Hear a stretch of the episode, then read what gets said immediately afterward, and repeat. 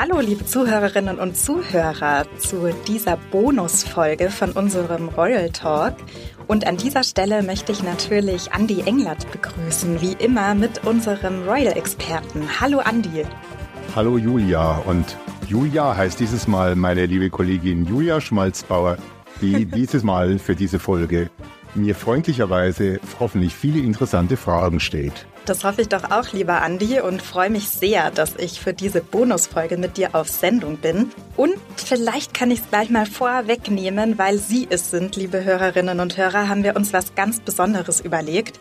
Nämlich nicht nur eine, sondern gleich zwei Bonusfolgen. Und um Sie nicht länger auf die Folter zu spannen, verraten wir Ihnen auch, worum es geht. Bemerkenswerte Frauen begleiten uns ja durch diese gesamte zweite Staffel und so auch zur heutigen ersten der zwei Bonusfolgen. Und die Spannung ist gerechtfertigt, denn wir schauen uns heute mal royale Figuren in Film und Fernsehen an. Und da würde ich vorschlagen, lieber Andi, wenn du nichts dagegen hast, starten wir wie in diese Staffel hinein auch mit einer ganz besonderen Figur, nämlich mit Sissy. Diese Folge wird präsentiert von QNAR. Und diese Filme sind zwar schon ein paar Tage alt, aus den 1950er Jahren, nichtsdestotrotz hat Romy Schneider ja unser Bild der Sissy geprägt. Da möchte ich doch gleich mal einsteigen, lieber Andi.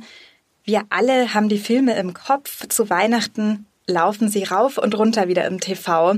Was ist so bemerkenswert und besonders an diesen Filmen? Das ist eigentlich ein schönes Beispiel vieler solcher Filme. Es ist eigentlich eine existierende Person und die Rahmenhandlung stimmt. Sissi ist gleich Romy Schneider, lernt den jungen Kaiser Franz Josef, dargestellt von Karl-Heinz Böhm, in Bad Ischl kennen, wo sie mit ihrer Mutter hinreist. Später wird dann in Wien geheiratet. Das alles stimmt. Aber man hat natürlich das Ganze mehr dann übertragen. Es ist auch so, dass man zwar die Eckdaten wusste, aber man weiß natürlich nicht, welche menschlichen Gefühle wurden da wie geäußert. Da hat man versucht, das zu erraten und man hat es einfach dem Geschmack der Zeit angepasst. Vieles ist eigentlich ein schönes Dokument, nicht unbedingt der Zeit Sissis, also Ende des 19. Jahrhunderts, sondern mehr dem Zeitgeschmack des Deutschlands der 1950er Jahre, eigentlich die große Ära der Heimatfilme. Und da hat man eine schöne Mischung, Menschen, die es wirklich gab. Und man darf nicht vergessen, die Menschen, die im Kino saßen, waren oft gezeichnet, wenn es die Älteren waren, von zwei Kriegen und nicht unbedingt so lustigen Zeiten dazwischen und danach. Da galt dann bei vielen diese Kaiserzeit, ob in Österreich oder in Deutschland, als die gute alte Zeit, weil sie zumindest eine Zeit des Friedens und der Stabilität und der normalen, eigentlich gesicherten Grundversorgung für die Mehrheit der Menschen und sowas bedeutete. Also so eine gewisse Nostalgie, die da irgendwie auch mitschwingt, gell, in die man sich gerne gedanklich ja zurückversetzen, zurückträumen vielleicht sogar möchte, ne? Ja, und dann war es einfach, ich sag mal natürlich auch so eine schöne Geschichte. Alles das, was man gern gesehen hat. Du hast den Starnberger See gesehen, wo Sissi aufwuchs. Du hast das Bad Ischl gesehen, du hast Wien gesehen, beliebte Reiseziele, vor allem auch für die vielen Menschen in Deutschland. Und du hast natürlich mit Romy Schneider, deren Eltern man ja auch kannte. Magda Schneider war eine bekannte Schauspielerin, vor allem der Vorkriegszeit. Auch der Vater Wolf Albach-Retti waren bekannter vor allem in Österreich, Schauspieler bei Bühne und Film. Das war sozusagen das junge Gesicht, wo man die Eltern kannte. Karl-Heinz Böhm, das waren schöne, frische Gesichter. Das hat natürlich alles dazu beigetragen. Und schlussendlich gab es ja auch in dem Film ein Happy End. Die Figur Sissy hat man ja auch erst viel später kritischer und differenzierter gesehen. Auch frühe Biografien, die zu der Zeit vorlagen, haben im Prinzip die Figur Sissi nicht so vielschichtig beurteilt, wie sie eigentlich war. Ist das vielleicht auch so ein bisschen die Grundhaltung oft in diesen Filmen? Also, dass ja die Figur eher ein bisschen idealisiert dargestellt wird oder auch so ein bisschen interpretiert wird, wie man sie gerne sehen würde? Die Menschen in den 1950er Jahren haben natürlich dies, das Wahrwerden eines Traums in dem Leben der Sissi und der Heirat mit Franz Josef und dem Ganzen drumherum gesehen. Das war auch nicht eine Zeit, wo man sich differenziert, ich sage mal mit Sachen wie Schönheitswahn, Magersucht, vielleicht einer doch beachtlichen Egozentrik, die die Person Sissi wirklich ausgezeichnet hat. Das war alles zu kompliziert, das wollte man nicht sehen. Man wollte abendfüllende und kinofüllende Filme machen und jetzt irgendwie nicht den Neorealismus. Das haben italienische Regisseure gemacht und weitaus weniger Erfolg an den Kinokassen erzielt. Darum ging es natürlich damals auch. Und so wurden diese Filme das, was man heute einen Kultfilm nennt. Ja, ja. Also, wir sprechen ja von diesen drei Sissi-Filmen, vielleicht nochmal zusammengefasst. Sissi, dann Sissi, die junge Kaiserin und Schicksalsjahre einer Kaiserin, die sich sozusagen durch unterschiedliche Lebensalter der Sissi ziehen, aber sicherlich eben nicht Sissi in ihrer Komplexität als Person mit all ihren Motiven, mit all ihren Herausforderungen, mit denen sie auch zu kämpfen hatte und Schwierigkeiten vollends beleuchten können, oder, lieber Andi? Es fing ja schon beim Tod der echten Kaiserin Elisabeth an, nachdem sie dann 1898 in Genf ermordet worden war. Eine Tochter und eine ihrer Vertrauten haben großzügig den Nachlass aufgeräumt und man hat damals vieles auch verschwinden lassen an Briefwechseln und dergleichen mehr, was man eigentlich der Nachwelt nicht zugänglich machen wollte. Und die Person Sissi war jetzt nicht, sag ich mal, wie Heinrich der Achte in Großbritannien jahrhundertelang tot. Es gab noch Menschen, die sich an Sissi erinnerten zu dieser Zeit. Man hatte ein Bild. Das Bild ist natürlich damals auch nicht von kritischen Medien gezeichnet worden. Auch wenn man sagen muss, dass Sissi zu Lebzeiten kein Medienliebling war, vor allem nicht der österreichischen Presse. Ja, und das hat sie ja auch selbst sehr gesteuert, wie sie in der Öffentlichkeit wahrgenommen und gesehen wurde und wann, zu welchen Anlässen und so weiter überhaupt. Also die junge Sissy hat sich da ja noch sehr regelmäßig gezeigt. Das sehen wir auch in den Filmen. Das ist im Grunde die Zeitspanne, die diese Filme umfassen. Und ab einem gewissen Lebensalter war Sissy ja fast nicht mehr existent, zumindest in der Öffentlichkeit, oder hat wirklich wohl dosiert ihre Auftritte letztlich abgehalten. Ja, und das ist eigentlich ein großartiges Beispiel und sehr erstaunlich, dass das im 19. Jahrhundert funktioniert hat. Sisi war eigentlich jemand, die damals schon in ihrer Medienpräsenz wirklich manipuliert hat. Und es gibt Amtsstubenfotos in, aus Österreich, wo Kaiser Franz Josef fast aussieht, ein bisschen wie der Weihnachtsmann, der ältere Herr mit dem grauen ja, Bart. Richtig. Und Sissi schaut eigentlich relativ jung aus. Und das liegt daran, mhm. dass das Foto von Sissi, das da öffentlich verbreitet wurde, aufgenommen wurde, als sie irgendwo in den 30ern war und dann nur leicht angepasst nachretuschiert wurde. Man kann das im Museum in Wien ist das im Archiv alles wirklich dokumentiert, wie man das angepasst hat. Kaum einer weiß eigentlich, wie eine ältere Sissi aus der Nähe aussah oder die Menschen, die in ihrem engen Umfeld waren, haben das auch weitgehend verschwiegen. Spannend eigentlich, ne? Also eine Komplettinszenierung, wenn man so will, diese Sissi. Es gab aber in jüngster Zeit ja einen Film, der sich Sissy auf eine andere Art und Weise nähern wollte, nämlich Corsage aus 2022. Auf den möchte ich auch noch mal kurz eingehen, auch wenn er ehrlicherweise weitgehend in der Öffentlichkeit gestoppt wurde und das hat ja wirklich sehr unschöne Gründe, muss man an der Stelle sagen. Und zwar ist es so, dass dieser Film sich ja um die Kaiserin Elisabeth dreht, die praktisch mit 40 Jahren als, ich sag jetzt mal, alte Frau irgendwie gilt und gleichermaßen dann auch so zurückschaut schon auf ihr Leben und ins Hadern kommt, auch eigentlich mit ihrer Rolle, mit dem Kaiserreich als solches und auch für sich überlegt, wie sie sozusagen ihre, ja, Rolle, ihre Relevanz in der Welt und auch ihr Vermächtnis so ein Stück weit sichern kann. Was hältst du denn von diesem Film, lieber Andi, mal abgesehen von dem Skandal, den wir hier absolut nicht außen vor lassen wollen? Es ist ja doch ein bemerkenswerter Stoff. Das ist natürlich eine Aufarbeitung, ich sage mal 21. Jahrhundert und das ist der Versuch, sich einer historischen Figur mit einem gewissen Tiefgang zu nähern. Für die Zuhörerinnen und Zuhörer, die es nicht wissen, der Film ist zum Beispiel zum Filmfest 2022 in München als der Eröffnungsfilm gesetzt und auch gezeigt gewesen. Da war alles noch gut.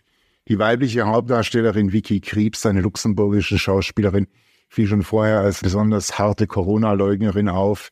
Das wäre vielleicht noch zu vertragen gewesen, aber der männliche Hauptdarsteller, der Österreicher Gregor Teichtmeister, kam dann in sehr unschöne Schlagzeilen, wenn man nicht jugendfreie Fotos von Kindern auf seinem Computer gefunden hat und eine Menge Filme. Er ist mittlerweile auch rechtskräftig verurteilt. Deswegen, das hat dazu geführt, dass dieser Film nicht die Beachtung bekommen hat, die sowohl eigentlich die Schauspieler als auch die Handlung verdient gehabt hätten.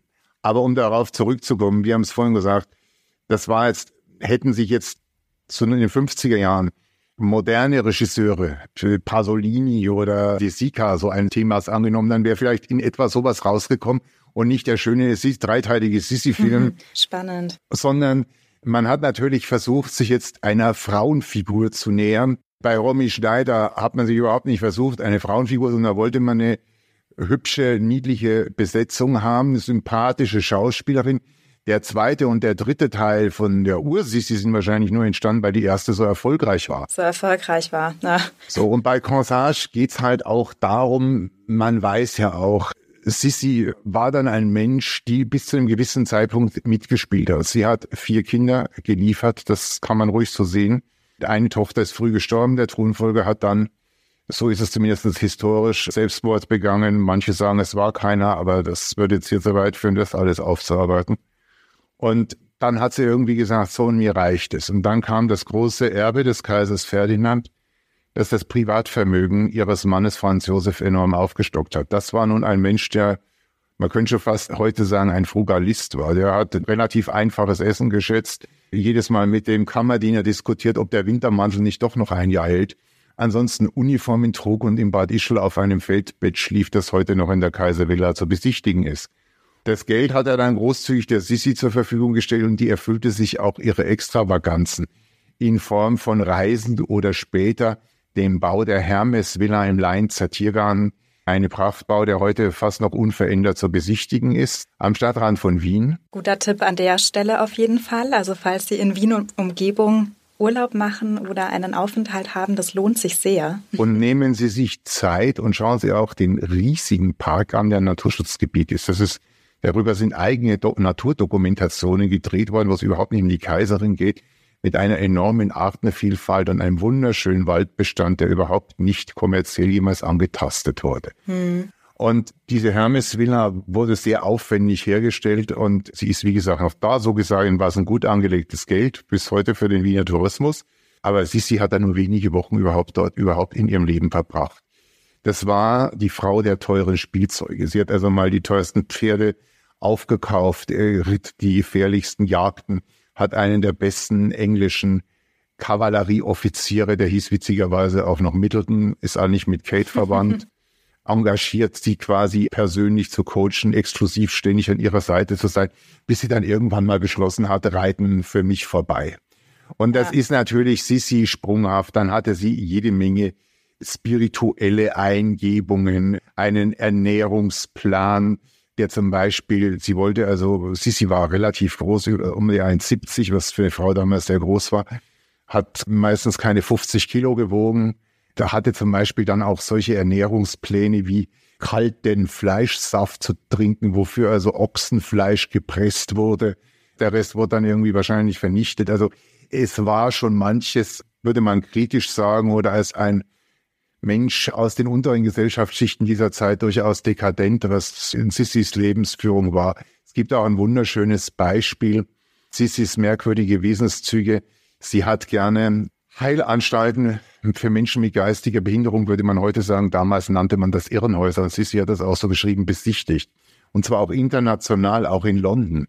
Er hat aber nie zum Beispiel das getan aus besonderer Empathie ist, ist nie verzeichnet, dass sie dafür große Spenden geleistet hat. Lediglich in London hat sie ein Trinkgeld für die Angestellten hinterlassen, sondern sie berauschte sich irgendwie diese Menschen mit doch sehr auffälligen Verhalten da zu beobachten.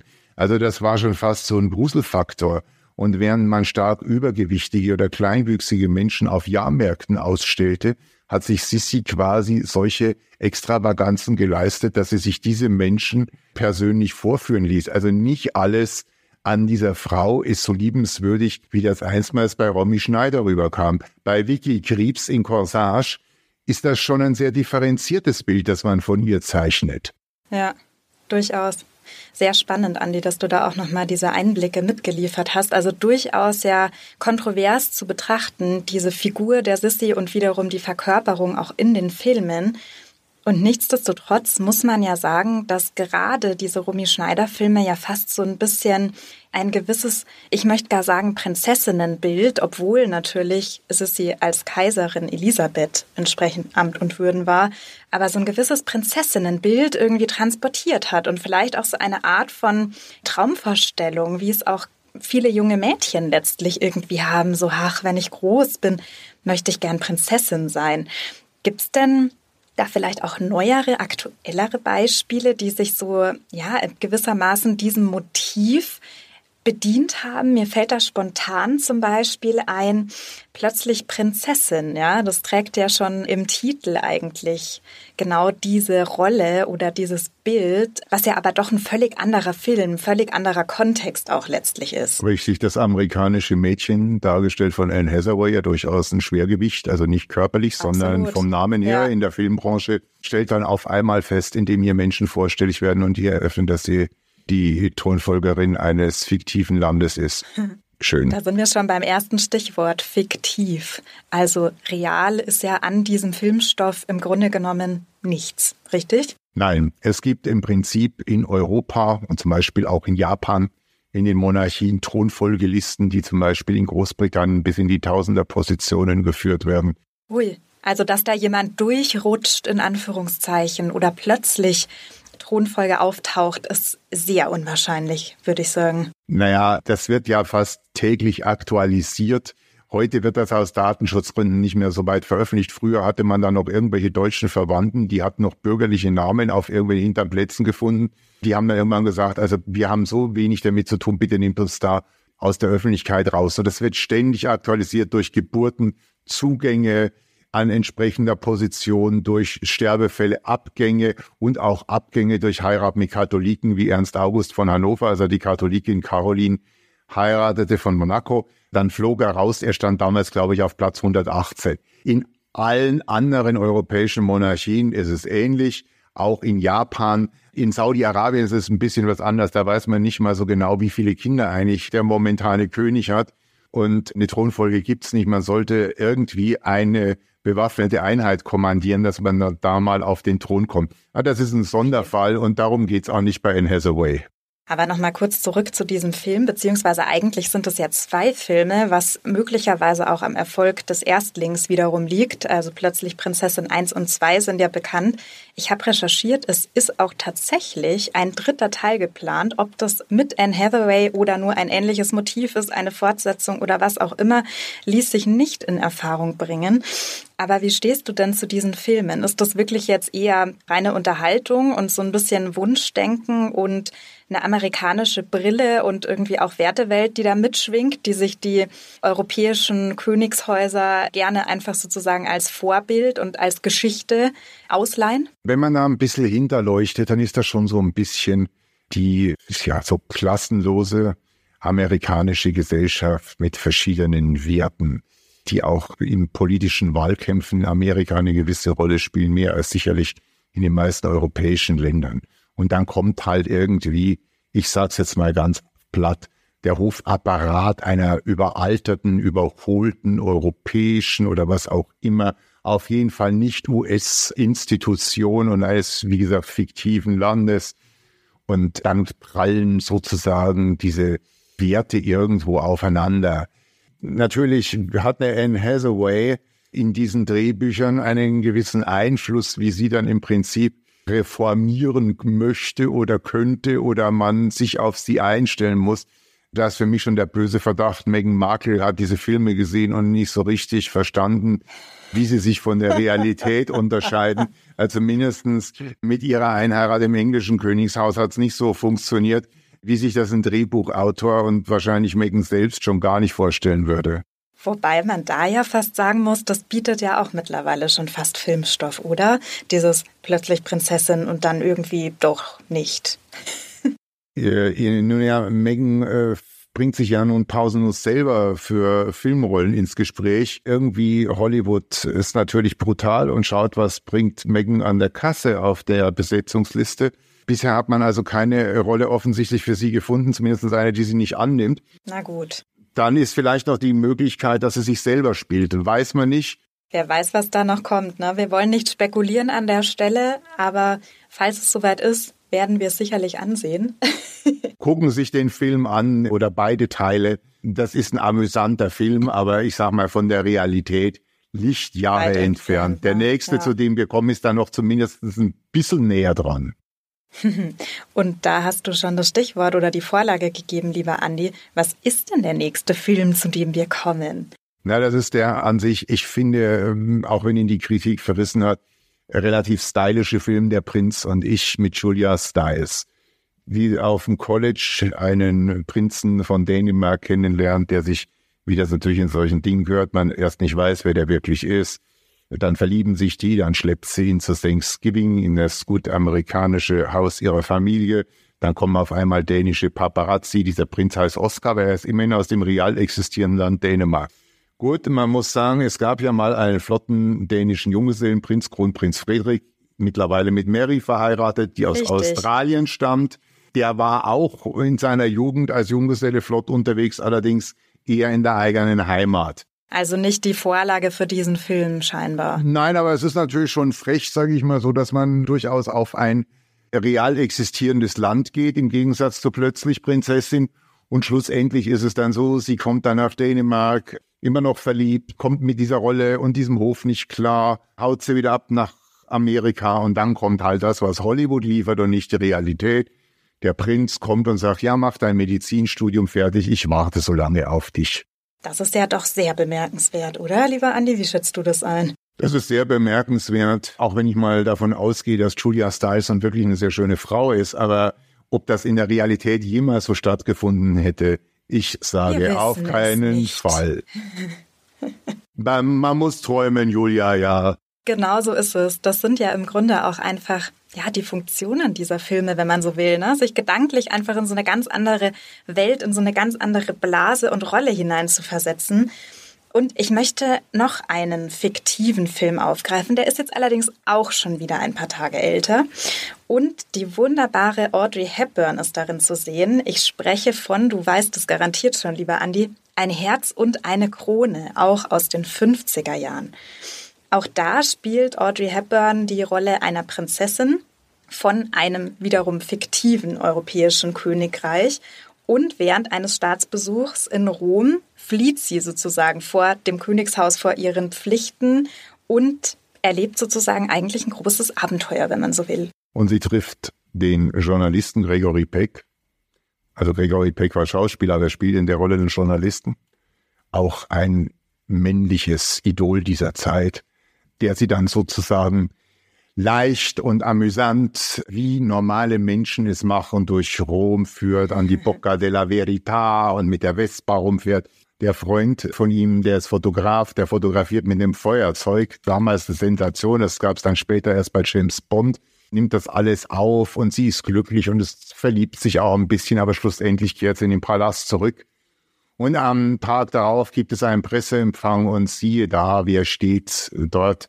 Gregory Peck und Natürlich. ist aber so großzügig und man überreicht ihr dann so quasi diskret die Fotos, die an diesem Tag entstanden sind und verzichtet auf das große Geld, das die Illustrierten in dieser Zeit sicherlich für diese privaten Fotos bezahlt hätten. Mhm. Audrey Hepburn ist natürlich schon mal qualifiziert, denn sie hat auch Verwandtschaft im belgischen Adel und hat diese Rolle eigentlich auch sehr charmant gespielt. Jetzt muss man aber sagen, das ist ein Film, wo es eigentlich mehr so um moralische Werte geht, so nach dem Motto, gönnt doch mal auch so einer Frau ein bisschen privaten Spaß. Und der Gregory Peck geht dann ja auch hin und sein Kollege, der Fotograf, knirscht dann da mit den Zähnen, aber schlussendlich machen sie nicht das Geld mit der Geschichte. Das ist sehr schön, aber das ist schon fast irgendwo eine Diskussion gewesen hinterher über die Ethik im Verhalten der Medien.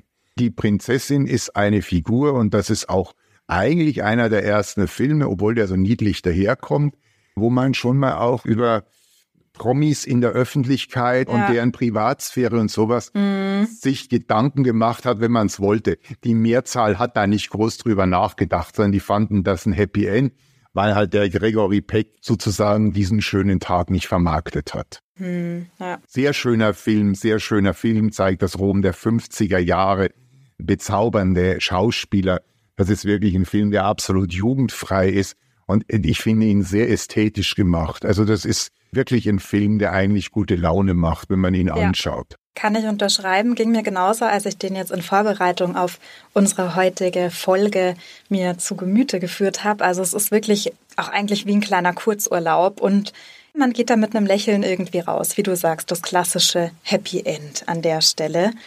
Und ich möchte mal noch mal kurz zusammenfassen, was wir da alles so heute als Filmempfehlungen sozusagen oder zumindest als Filmstoff für Sie, liebe Hörerinnen und Hörer, aufbereitet haben. Nämlich zum einen ganz klar die Sissi-Filme mit Romy Schneider. Wir sind übergegangen zu Corsage, also einem aktuelleren Film eben an die Figur der Sissi angelehnt und gleichermaßen irgendwie umstritten und sehr viel vielschichtiger, was so ihre Persönlichkeit anbetraf. Plötzlich Prinzessin mit Anne Hathaway und die Fortsetzung davon die im Grunde genommen rein fiktiv, aber trotzdem ganz unterhaltsam daherkommen.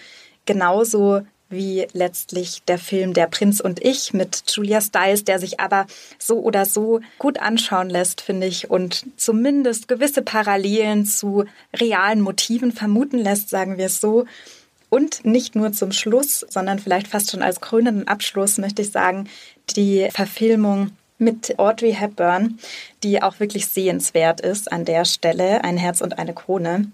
Und lieber Andi, ich möchte jetzt auch noch mal genauer hinschauen, weil wir ja wirklich besondere Frauenfiguren einfach in dieser Staffel zeigen und vielleicht auch so ein bisschen aus der Vergessenheit oder aus dem Schatten holen wollten.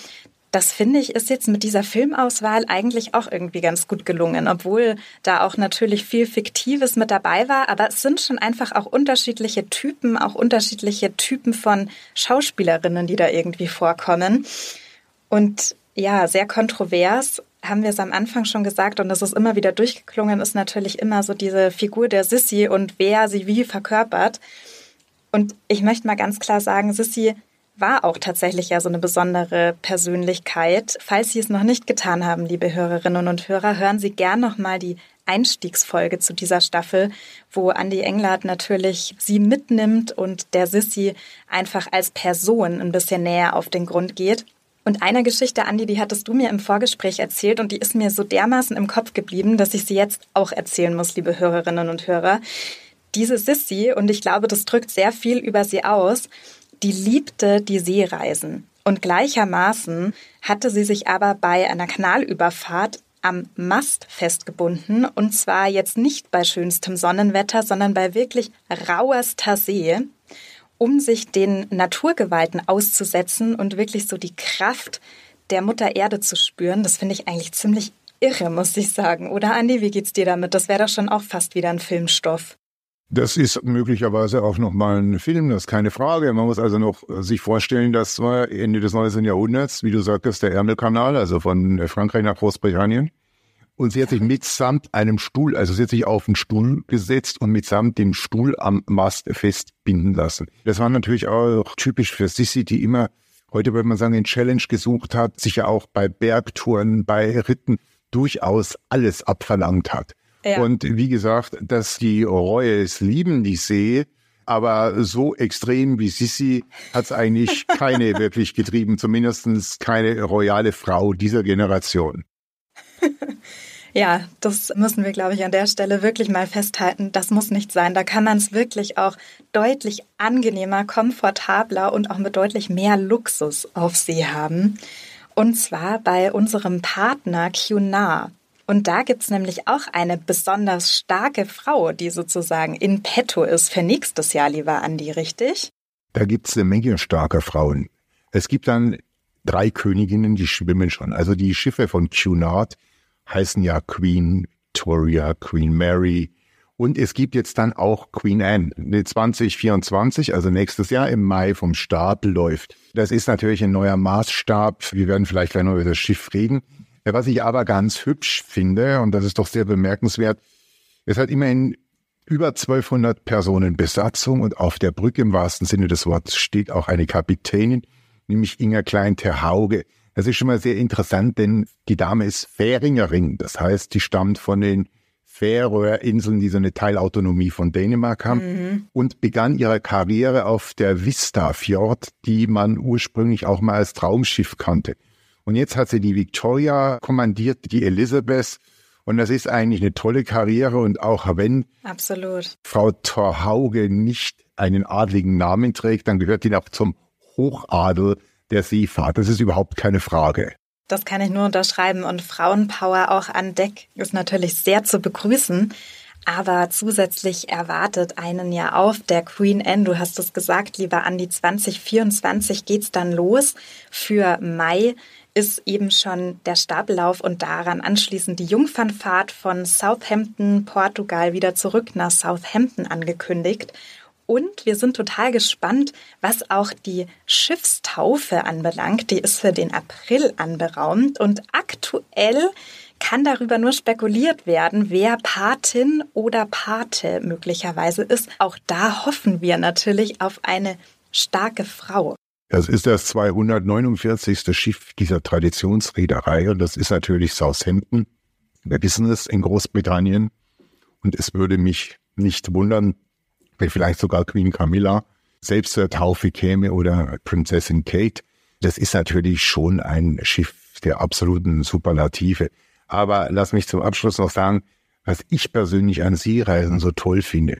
Man reist ja nicht nur in einem eigentlich royalen Ambiente, sondern man ist mhm. jeden Tag woanders auf der Welt.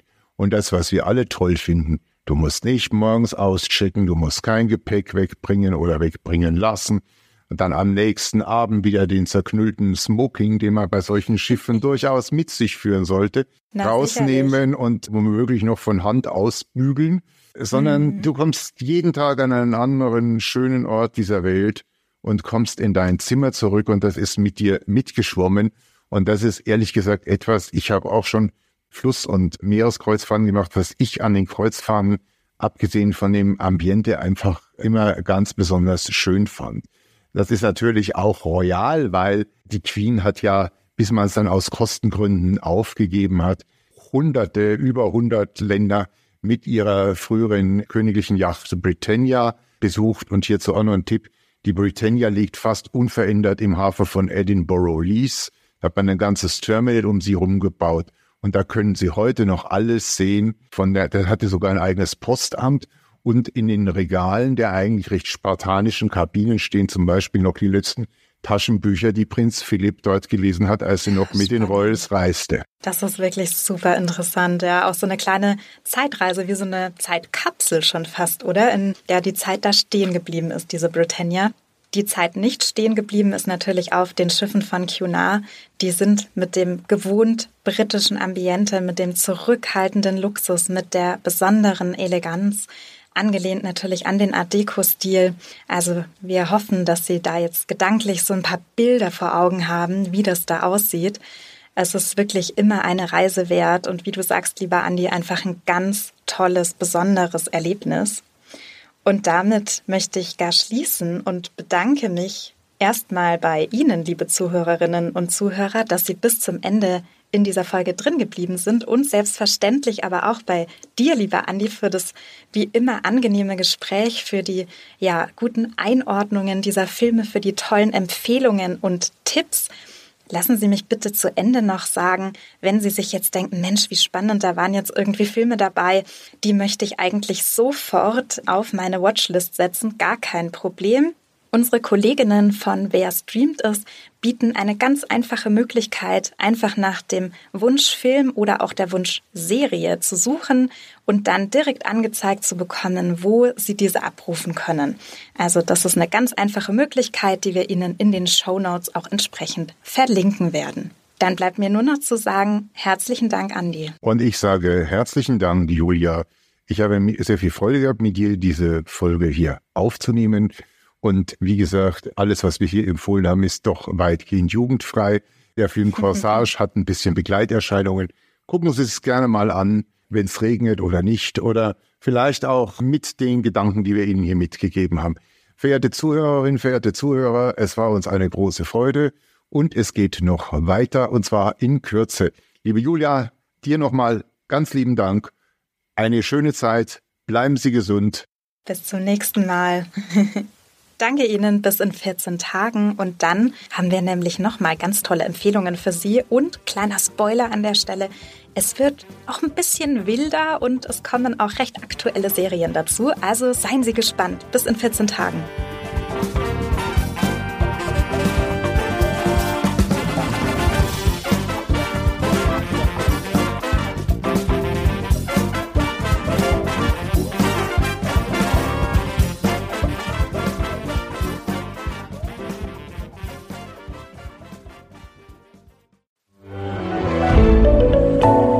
Podcast von Funke.